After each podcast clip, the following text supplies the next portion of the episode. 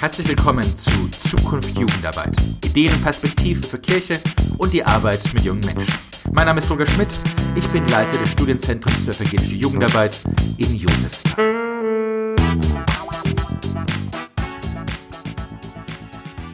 Ganz herzlich willkommen zu unserem zweiten Podcast in der Reihe Zukunft Jugendarbeit, in der wir etwas über die Corona-Krise nachdenken. Diesmal habe ich ein ganzes Panel von äh, Expertinnen und Experten aus der Jugendarbeit zusammengenommen. Da ist äh, Marlene Altenmüller. Sie ist Vorsitzende des Landesjugendkonvents der evangelischen Jugend in Bayern, eine Ehrenamtliche in der Jugendarbeit, die auch nochmal ehrenamtliche Perspektiven hier mit einbringen wird. Dann haben wir Professor Dr. Katharina Kahl. Sie leitet das Jugendpastoralinstitut Don Boscos der Salesianer von der katholischen Seite und spricht auch und denkt in der katholischen Jugendpastoral. Und wir haben Tobias Petzold von der Evangelischen Hochschule Moritzburg der ähm, dort gerade Jugendbildungsarbeit äh, lehrt und auch wirklich ein äh, ganz hervorragender Denker in der evangelischen Jugendarbeit. Herzlich willkommen, schön, dass ihr alle da seid. Hallo. Danke, hallo. Hallo. Genau, so wir wollten ein bisschen in die Fragen gehen, wie sieht's eigentlich bei euch aus? Was nehmt ihr wahr, wie junge Menschen diese gegenwärtige Krise wahrnehmen? Wir haben heute den äh, 27. März, also Freitag, 27. März. Äh, hier in Bayern ist äh, seit einer knappen Woche äh, Ausgangssperre im Wesentlichen. Äh, in den anderen Bundesländern ist es auch gekommen. Die Schulen sind seit zwei Wochen zu. Wie nehmt ihr das wahr? Wie geht es da mit jungen Menschen? Marlene, wie, welchen Eindruck hast du? Für mich ist das gerade total spannend, weil das ist ein bisschen wie zwei Parallelwelten eigentlich. Auf der einen Seite liest man, was da gerade in Italien passiert, was auf der ganzen Welt passiert, weil schreckliche Nachrichten sind. Und wir haben ja auch massive Einschränkungen hier in Deutschland. Und gleichzeitig erlebe ich, dass ganz viele junge Menschen das eher noch so ein bisschen vielleicht auch wie ein Abenteuer sehen, trotz aller Schrecklichkeiten so. Ähm, zu Hause sein, vielleicht gelangweilt sein, ähm, was aber auch sehr abhängig ist davon, wie man lebt. Für mich zum Beispiel war das jetzt ein gezwungenes, ich muss erwachsen werden, ich muss tatsächlich planen, was ich esse äh, damit ich mir das einkaufe. Ich gehe nicht mehr in die Mensa und bin da zufrieden.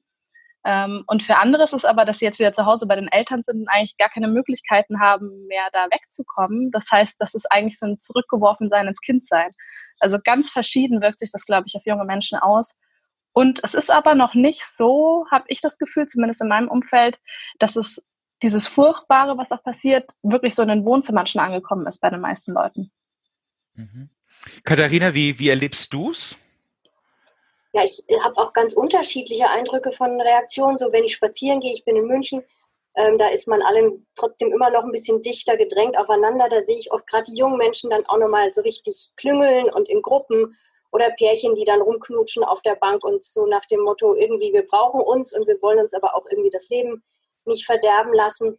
Dann habe ich gerade Freunde, die so ein bisschen älter sind, junge Eltern, ähm, die sich sehr stark Sorgen machen, manchmal auch tatsächlich der Alltag, den man bewältigt, Kinder aufpassen, äh, die Frage, äh, wie kriegt man irgendwie Familienleben hin. Eine Freundin schrieb auch, sie hat junge Teenager-Kinder, die haben dann versucht, Gottesdienst zusammen zu feiern am Küchentisch. Das muss eine sehr äh, witzige, fast skurrile Angelegenheit gewesen sein. So Experimente mal liefern, wie man Gemeinschaftsleben gestaltet.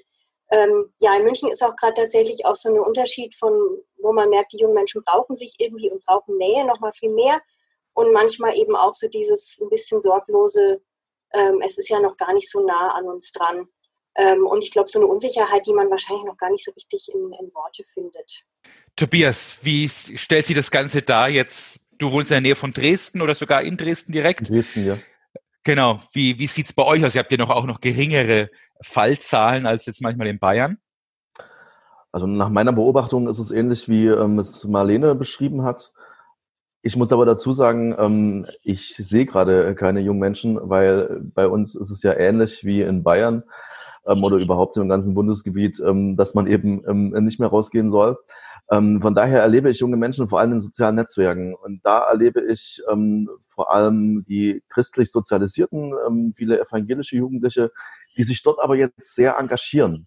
Also ich erlebe ähm, so eine Vernetzung ähm, im Bereich auch unter dem Hashtag digitale Kirche, ähm, wo ähm, Jugendstunden irgendwie online stattfinden oder wo Glaubenscontent online ausgetauscht wird. Und das finde ich irgendwie total spannend. Also ähm, wir werden sicher nachher noch drüber sprechen, was das möglicherweise auch machen kann ähm, für ähm, die Glaubensbildung der Gegenwart und Zukunft.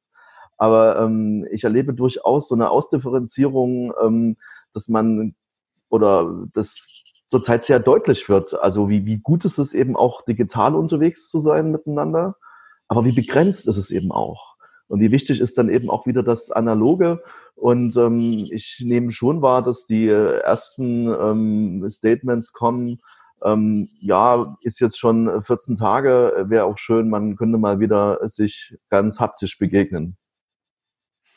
Ja, genau. Also danke für, für, die, für die Einschätzung da. Ich, ich sage auch noch von mir, ähm, natürlich, ich, ich habe kleine Kinder und äh, die, die in die Schule gehen, natürlich auch die Herausforderung, wie läuft es mit Schule, äh, die einfach nur fernläuft. Das ist natürlich auch eine spannende Perspektive und, und auch durchaus herausfordernd, denke ich, für viele.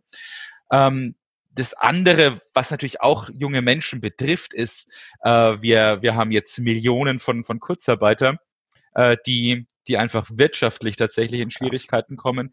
Ich leite hier ein Tagungshaus. Ähm, natürlich haben wir keine Belegung.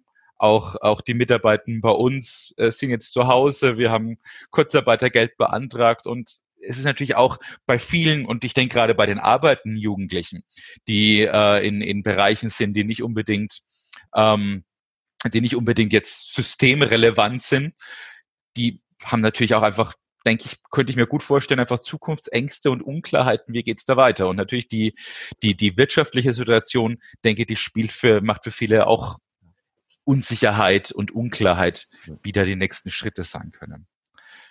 Ähm, ich denke, auf das Digitale gehen wir sicherlich auch nochmal ein und die Frage, was, was bedeutet das? Ich erlebe das auch, da ein großes Interesse. Wir hatten gerade gestern ein Webinar zu ähm, zu Podcasten in der Jugendarbeit, bei dem sich 110 Menschen angemeldet haben.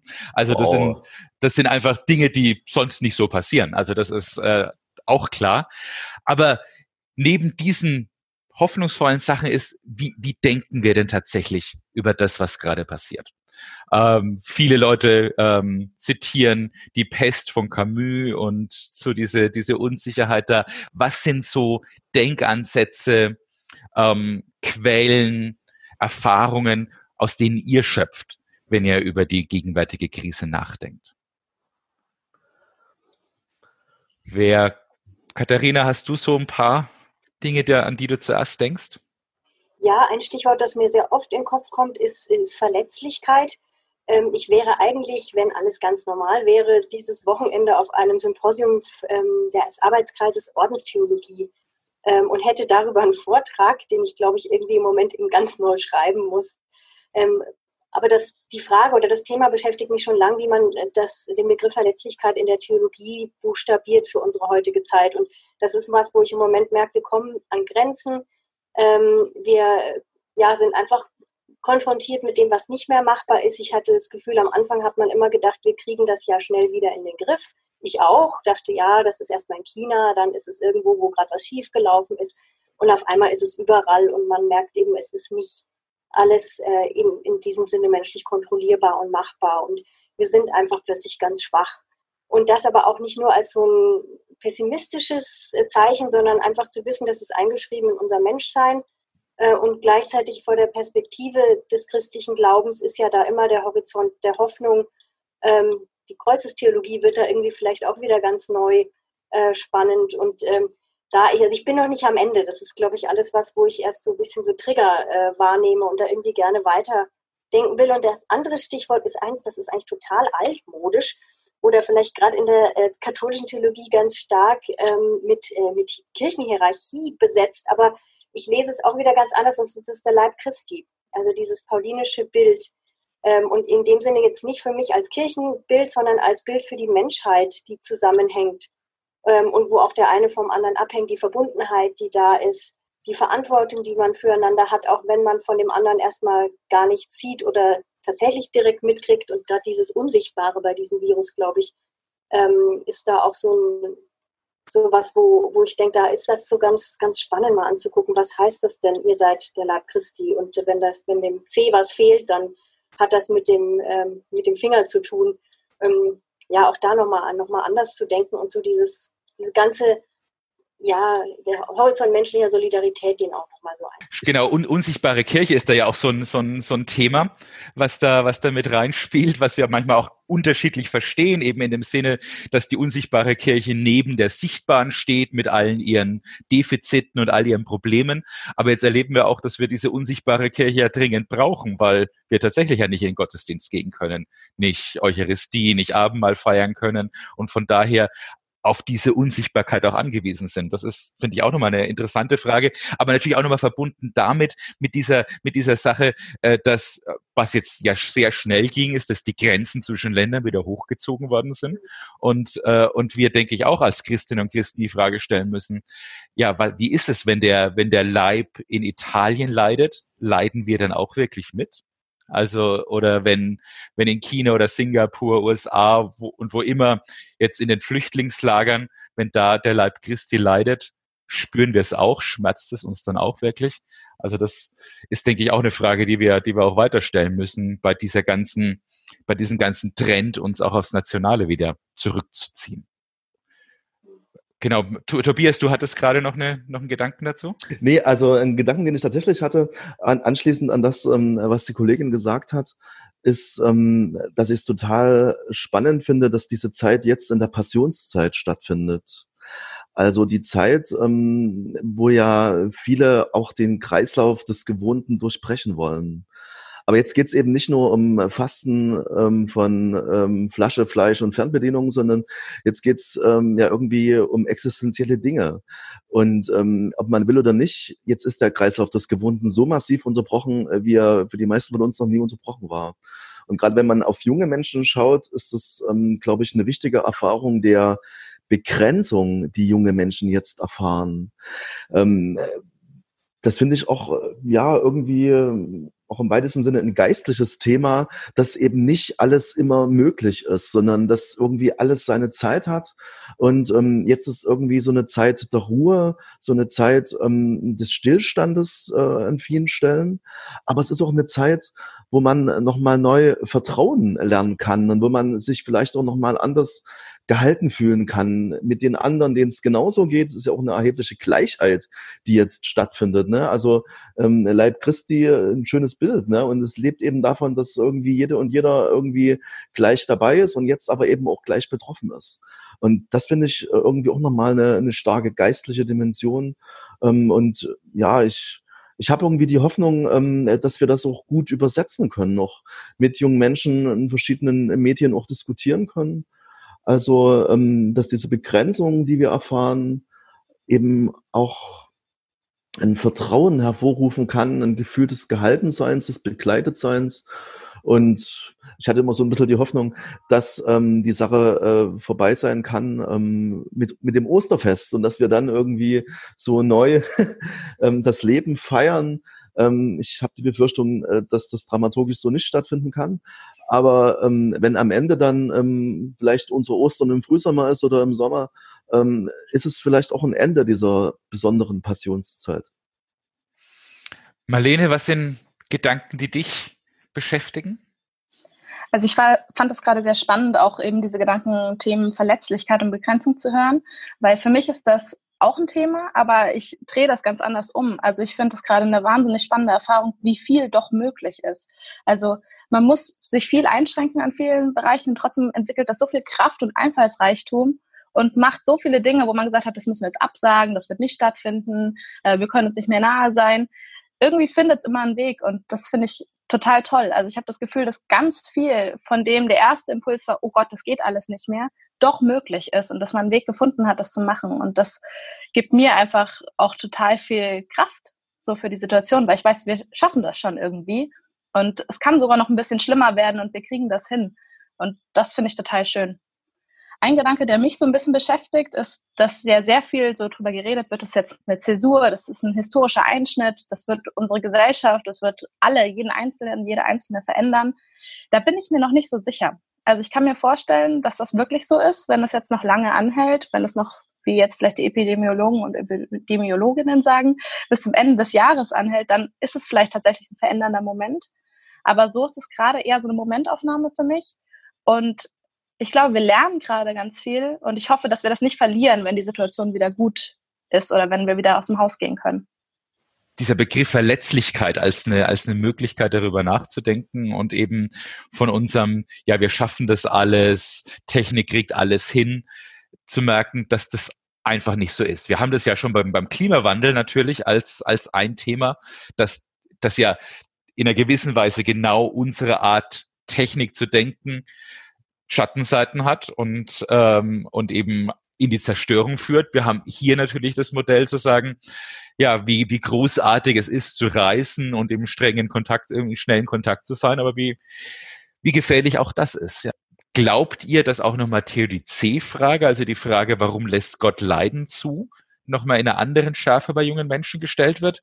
Also ich glaube schon, dass das ein, ein Thema äh, sein kann. Also vielleicht jetzt nicht nur in der Begrenzung, warum lässt Gott Leid zu, sondern wie finden denn jetzt die ganzen Abläufe statt und ähm, wie wie entsteht so ein Virus, wie verbreitet sich das und so. Also je nach äh, eigener Glaubenssicht hat es natürlich auch ähm, spirituelle Ebenen, geistliche Ebenen, hat auch sicher ähm, ist auch theologisch irgendwie äh, deutbar, muss, muss anfragbar sein. Ich denke schon, dass das bei vielen auch, auch ein Thema ist, ne? Also wie sich so eine Sache entwickeln kann überhaupt und ähm, ja auch wie, wie wenig im Grunde Menschen vielleicht dazu beitragen können oder dagegen beitragen können. Das Gefühl des Ausgeliefertseins ist ja auch etwas, ähm, was ähm, viele von uns so in der Form äh, zum, zum ersten Mal erfahren. Und da habe ich aber wieder so einen inneren Link zu dem ähm, Leib Christi. Leib Christi heißt für mich ja auch die Generation, die vor uns gelebt haben, die vor uns Kirche waren, die vor uns Gott gesucht haben. Und ich kann mir gut vorstellen, dass ähm, dieses Gefühl, dass es Dinge gibt, die größer und stärker sind, äh, als wir Menschen es können oder es wollen, das ist ja etwas, was Generationen vor uns schon massiv erlebt haben am eigenen Leib. Und ich erlebe da jetzt in mir so eine, ja, so ein solidarisch sein mit denen, die vor uns gelebt haben, auch wenn ich weiß, ähm, dass wir vielleicht ganz anders begleitet sind in dieser Zeit. Und das ist, glaube ich, etwas, wenn wir nochmal auf die jungen Menschen kommen, auch etwas, was die erleben können. Natürlich gibt es viel zu schimpfen über, über Deutschland und über Europa und ähm, über das, was alles nicht so ist, wie wir uns das vorstellen. Aber gleichzeitig können wir, glaube ich, auch gerade ganz schön dankbar sein, ähm, hier leben zu dürfen und zu wissen, also es gibt Menschen, die Fachleute sind und die auch Geldgeber sind, die sich da gerade ganz schön viele Gedanken machen, dass die Krise möglichst so wenig existenziell wie nötig und möglich stattfindet. Existenziell bedrohlich stattfindet. Entschuldigung. Ja, genau. Ich wollte auch nochmal dich fragen, ähm, Katharina. Äh, wir haben gerade auch ein bisschen über die Frage gestellt, was, wie, wie, wie können wir das alles auch in ähm, Formate wie, wie TODC, wie warum passiert es, äh, was, was können wir Gott fragen, was hat Gott mit einem Virus zu tun? Sind das Fragen, die du erwartest? Was wären, was wären Antwortmöglichkeiten aus deiner Sicht? Also ja, das ist so ein Bereich, da habe ich auch neulich gedacht, irgendwie stelle ich die gerade Gott schon auch selber. Ich weiß auch nicht, ob ich mir eine Antwort erwarte oder erwarten kann. Ähm, ich merke zum einen, jetzt ohne die Antwort zu haben, dass ich das Gefühl habe, manchmal werden so Bibeltexte wieder existenzieller. Also wenn man so die Tagestexte liest, die kriegen plötzlich einen, einen ganz anderen Klang, als wenn man sie so täglich liest. Also irgendwie direkter, ich kann sie viel besser übertragen. Also mehr als dann sozusagen die, die Antwort auf die Frage, warum, habe ich so das Gefühl, ich bin Teil einer, äh, einer Menschheit, die diese Fragen an Gott stellt ähm, und die also so Teil einer betenden äh, Gemeinschaft, wo Klagepsalmen plötzlich nochmal anders werden oder, äh, oder so eine Suche wieder neu da ist vielleicht. Ähm, und dann eben auch Teil einer Menschheitsfamilie, Gemeinschaft, die immer wieder auch Halt oder Hoffnung daraus gefunden haben, das zu sagen, und da ist trotzdem eben jemand, der hält uns. Und auch wenn ich es jetzt nicht verstehe, ich habe das Buch Hiob auch manchmal so im Kopf. Das war jetzt auch, weil Fastenzeit ist, irgendwann mal auch in der Liturgie diese Stelle, ich weiß, dass mein Erlöser lebt, da gibt es ja auch ganz, ganz tolle Lieder. Jetzt im Messias, glaube ich, ist eins, äh, oder auch bei so charismatischeren Liedern. Und da merke ich, also ich kriege einen neuen, neuen Bezug, ohne jetzt irgendwie theologisch was drüberlegen zu können. Was mir auch immer hilft, ist dann nochmal so das Zurückgehen. Das ist ähm, bei euch Moltmann mit dem gekreuzigten Gott. Ähm, so diese Hoffnung, dass, dass da eben Gott, dass Gott das nicht egal ist, sondern dass wir ja als Christen glauben, dass in Christus er selber mit uns solidarisch ist all dem, was wir da nicht verstehen. Also das finde ich tatsächlich auch nochmal einen, einen, einen sehr hilfreichen Gedanken zu sagen, wir sind auch näher dran am biblischen Erleben insofern, als äh, eben nicht, wir nicht mehr von der so hohen Sicherheit ausgehen, also so dieser, dieser Gedanke der Securitas, äh, wir haben ein gutes, äh, ein gutes Gesundheitssystem, ein gutes Versorgungssystem, wir haben feste Arbeitsplätze und sind da überall sicher und jetzt sind so viele Menschen, die eine gesundheitliche Unsicherheit äh, erleben, die jetzt auch eine wirtschaftliche Unsicherheit erleben, in der Form, wie wir es tatsächlich seit quasi seit 30 Jahren, seit der Wende nicht mehr hatten. Ähm, und wir einfach da genau an diese Fragen drankommen und näher am biblischen Erleben sind, von dem ich weiß nicht, was morgen kommt. Ich muss wirklich den Tag aus Gottes Hand bekommen. Es macht überhaupt keinen Sinn zu sagen, ich plane jetzt für nächste Woche, sondern ich muss tatsächlich die, die Sorge der, des heutigen Tages angehen. Und äh, Genau, so das Interessante, was du, Marlene, meintest, so man muss jetzt planen, anders als einfach in die Mensa zu gehen. Aber auf der anderen Seite, auch dieses Planen hat seine Grenze, weil Klopapier ist eh nicht zu kriegen. Äh, und genau, wie, was sind, was sind das so, so Dinge, die dich jetzt auch da noch weiter beschäftigen, Marlene? Tatsächlich glaube ich auch, dass ähm, ich weiß nicht, ob die Frage mehr aufkommt, als sie vorher ist, aber genau diese Sache mit, es betrifft einen plötzlich selbst, das erlebe ich schon, dass Leute fragen, was bedeutet das für mein eigenes Leben eigentlich und nicht, was bedeutet das für andere Leute. Und ich habe das Gefühl, das löst ganz viel auch diese Suche nach Gemeinschaft gerade aus. Also so Andachtsformate sind gerade, glaube ich, echt total beliebt. Auch dieses solidarische Singen am Fenster und diese Videos, die geteilt werden, wo irgendwie die komplette Nachbarschaft gemeinsam eine Sache macht und zusammenkommt, auch wenn sie eben nicht physisch zusammen ist. Das scheint ja schon ein Bedürfnis zu sein, was gerade ganz stark da ist. Und ich glaube, das wird auch durch diese Verunsicherheit ausgelöst, dass man sich Halt sucht in der Gemeinschaft auch und im Miteinander. Um jetzt auch nochmal drau drauf zu gehen, was heißt das jetzt für Jugendarbeit, für Jugendpastoral? Wo, wo sind da die nächsten Schritte, die, die wir auch gemeinsam gehen können? Welche Ideen müssen wir, müssen wir weiter vorantreiben. Tobias, du hast schon mal so dieses digitale Thema intoniert, dass es jetzt da wirklich Aufbrüche im, im Digitalen gibt. Äh, wie würdest du das bewerten? Ist das was, was uns auch weiterführen kann oder ist es im Wesentlichen jetzt ein Rettungsboot, das wir halt nehmen und dann wieder zur Seite stellen, äh, wenn die Krise vorüber ist? Ich glaube, es ist ein Boot. Das Boot rettet uns zurzeit, aber es wird uns, denke ich, auch, ähm, ist künftig in, wird, wird künftig in guten Fahrwasser fahren. Also ich hatte den Eindruck, ähm, gerade so in den Strukturen, die ich so kenne, dass diese Frage nach digitaler Kirche, nach digitaler Vernetzung oft so ein recht zäher Prozess war, der dann ähm, oftmals an vielen Bedenkenträgern auch irgendwie hängen blieb. Und jetzt sind die ganzen ähm, Bedenkenfilter irgendwie weg und ähm, jetzt macht man es einfach, weil es alternativlos ist, ähm, würde man vielleicht sagen. Und, ähm, und es funktioniert. Und Menschen ähm, vernetzen sich digital, kommen zueinander. Ähm, Glaubenscontent wird ausgetauscht, ähm, auch, auch tiefe Glaubensgedanken kann ich lesen auf Insta oder anderen Netzwerken. Und das finde ich, also, finde ich wirklich ganz wunderbar, was uns da jetzt durch die Not geschenkt ist auf der einen Seite. Gleichzeitig ähm, merke ich auch, dass es einen gewissen ähm, Wildwuchs gibt unter ähm, diesem ganzen Hashtag digitale Kirche. Dinge, die ich gerne auch theologisch nochmal anders diskutieren würde. Ja, sicher auch unterschiedliche Ästhetik, unterschiedliche Qualität. Äh, klar, Leute probieren sich auch aus, müssen da irgendwie auch was reinfinden. Also ähm, ich glaube, dass das äh, grundsätzlich erstmal ein guter Weg ist. Gleichzeitig erleben wir aber eben auch, was digitale Kirche irgendwie nicht kann. Und ähm, äh, das ist irgendwie diese analoge Begegnung, dieses Miteinander auch unterwegs sein. Ne? Also ich ähm, bin äh, sehr in der Kreuzweg, Jugendkreuzwegarbeit drin. Ich bin im Redaktionskreis Ökumenische Kreuzweg der Jugend und wir haben jetzt gerade ganz viele Anfragen. Was macht man jetzt? Ähm, mit den jungen Menschen ökumenisch, wie können die jetzt irgendwie den Kreuzweg beten? Na klar, äh, kann man sich da irgendwelche Bildchen und Texten hin und her schicken und so und sicher kann man auch einen Chat einrichten. Aber dieses gemeinsame Unterwegssein und es ist finster und es ist abends kalt und es sind Menschen dabei, die ich mag und Menschen, die ich vielleicht nicht so mag und ich muss da irgendwie ähm, miteinander klarkommen in der Gruppe. Ich glaube, das ähm, erleben wir vielleicht auch neu, diesen Wert einer analogen, stattfindenden Gruppenarbeit, wo Menschen sich begegnen, wo Menschen sich riechen, sich umarmen und ähm, ja, miteinander ganz haptisch unterwegs sind. Wir, ja. wir, wir, wir erleben beides, also den, den Wert des Digitalen, aber auch den Wert des Analogen und eben nicht die Entwertung des jeweils anderen. Also dass, dass irgendwie der, der, der Geschmack von beiden irgendwie deutlicher ja. auf der Zunge liegt. Ja. Mhm.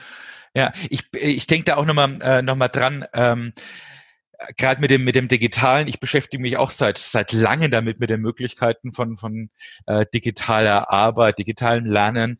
Ähm, ich hatte äh, mit dem Lutherischen Weltbund das erste, erste weltweite virtuelle Konferenz vor, vor gut zehn Jahren gemacht, mit dem Gedanken zu sagen, wir können nicht hin und her fliegen die ganze Zeit, aber wir können so verbunden sein. Also das finde ich eben auch nochmal, wie kann man da Leib Christi in dem Sinne auch im, im Globalen sein? Marlene, wie, wie erlebst du das? Was, was sind da digitale Möglichkeiten, digitale Ideen, die jetzt aufkommen und wie, wie bewertest du die? Also ich fand gerade das Wort Wildwuchs war ein sehr gutes Stichwort für mich. Ich erlebe auch gerade, dass ganz, ganz viel aus dem Boden schießt, überall. Ganz viele verschiedene Sachen, ähm, in unterschiedlicher Qualität auch auf jeden Fall. Und ich glaube, dass da ganz viel auch drin steckt. Leute wollen sich weiterhin als handelnd und als aktiv erleben mhm. und haben das dringende Bedürfnis, irgendwas jetzt zu tun.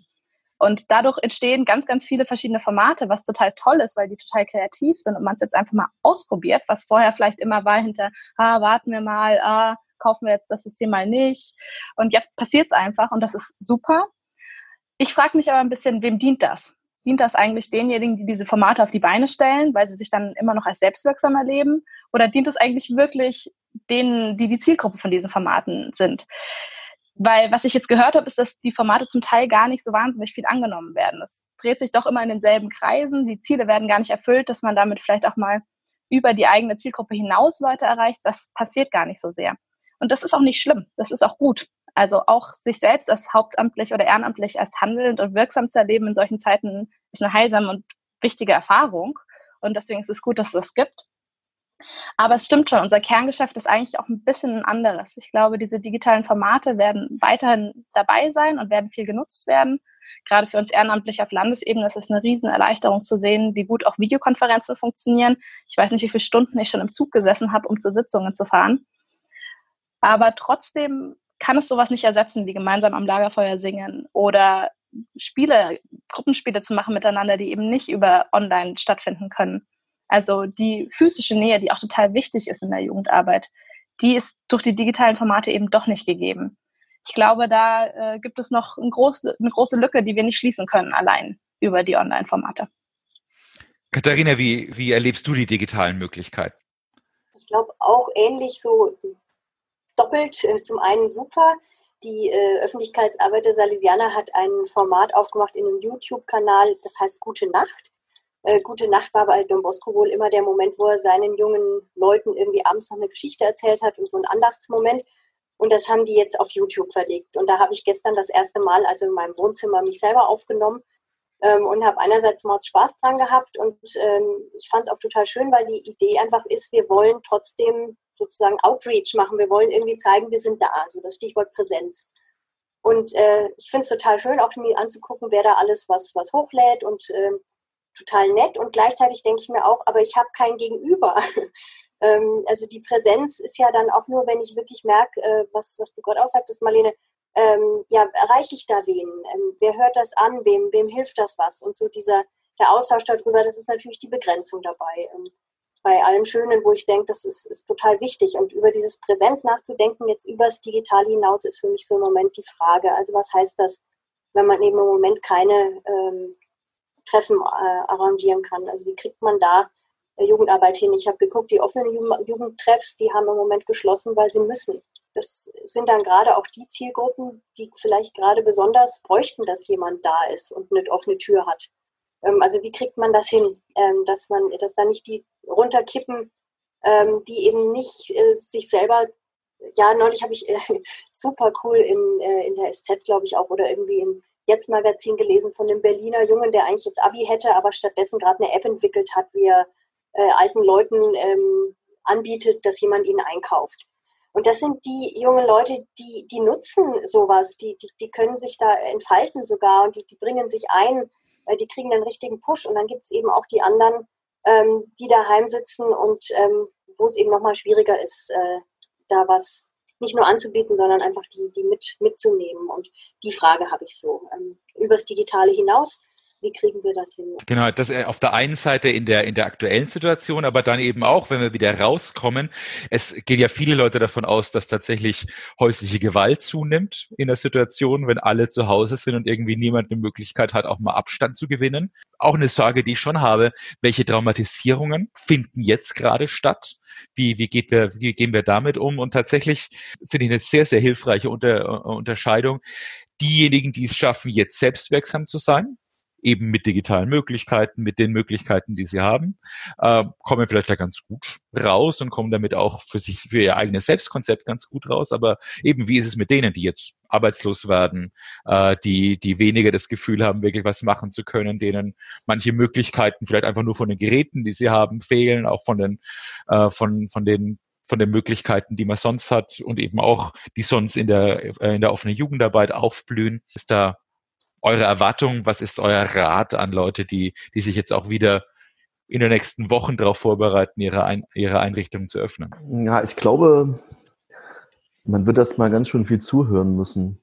Nein, ich habe keine Idee. Also ich, ich glaube tatsächlich, ähm, dass es dafür, ähm, wie ja Olaf Scholz auch gesagt hat, ähm, weder in der Politik noch im Gemeinwesen, Sozialen ähm, gibt es da irgendwie ein Drehbuch dafür, sondern wir müssen irgendwie gucken, wie wir dann situativ umgehen. Also genauso wie wir ja jetzt auf Sicht fahren, fahren wir auch dann auf Sicht. Eine Gefahr, die ich sehe, das ist mir jetzt nochmal klar geworden bei dem, was Marlene vorhin gesagt hatte, ist, dass natürlich sich auch die entsprechenden Blasen in irgendeiner Weise gefestigt haben, in denen wir agieren. Denn ähm, jetzt haben wir ja eben nur diese Blasen und ähm, es findet ähm, keine Begegnung darüber hinaus statt, auch keine intergenerativen Begegnungsmöglichkeiten mehr. Und das macht mir zum Beispiel auch Sorgen. Klar, wir gucken heute jetzt auf die Jugendarbeit und so, alles richtig. Aber ähm, ich, ich, ich sehe eben auch die, die älteren Menschen, den eben dieser sonntägliche Gottesdienst und ähm, der Seniorenkreis am Dienstag so ähm, die Woche strukturiert hat in positiver Weise und ähm, die jetzt nicht die Möglichkeiten haben, von oder von digitaler Kirche irgendwie angesprochen zu werden. Also man kann sagen, ähm, es ist mir jetzt nochmal klar geworden, auch bei dem, was Marlene gesagt hat. Na klar, ähm, es gibt extrem viel Content.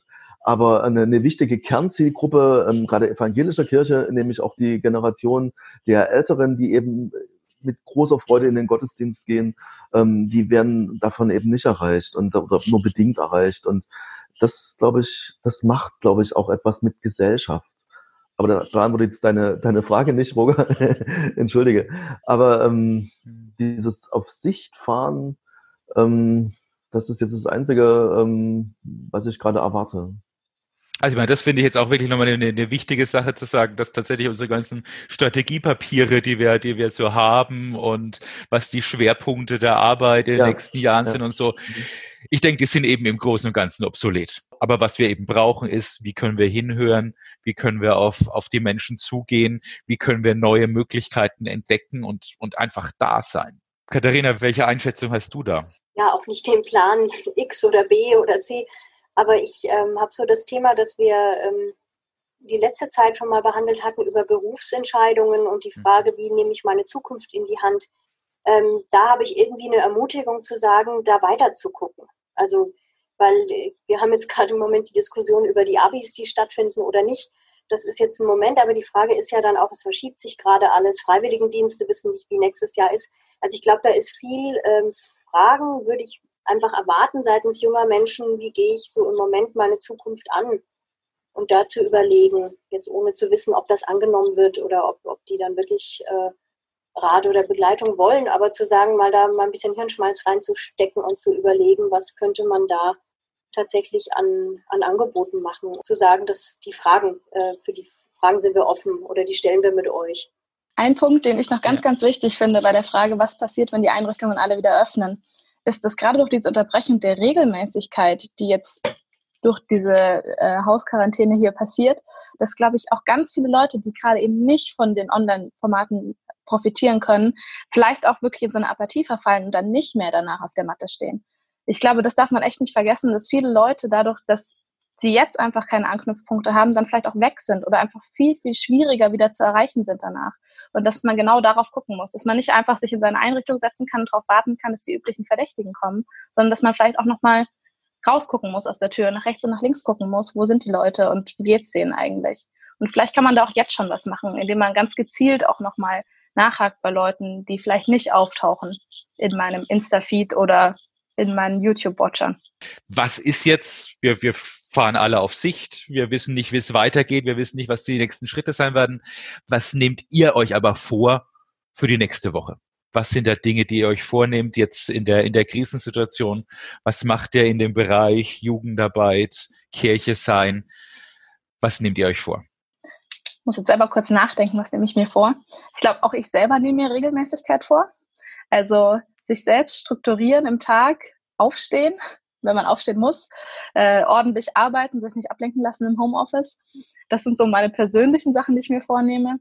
Und für die Jugendarbeit, wir sind gerade schon dran, auch zu überlegen, was braucht es jetzt eigentlich noch? Was gibt es schon? Müssen wir noch ein extra hundertstes Format machen von derselben Sorte?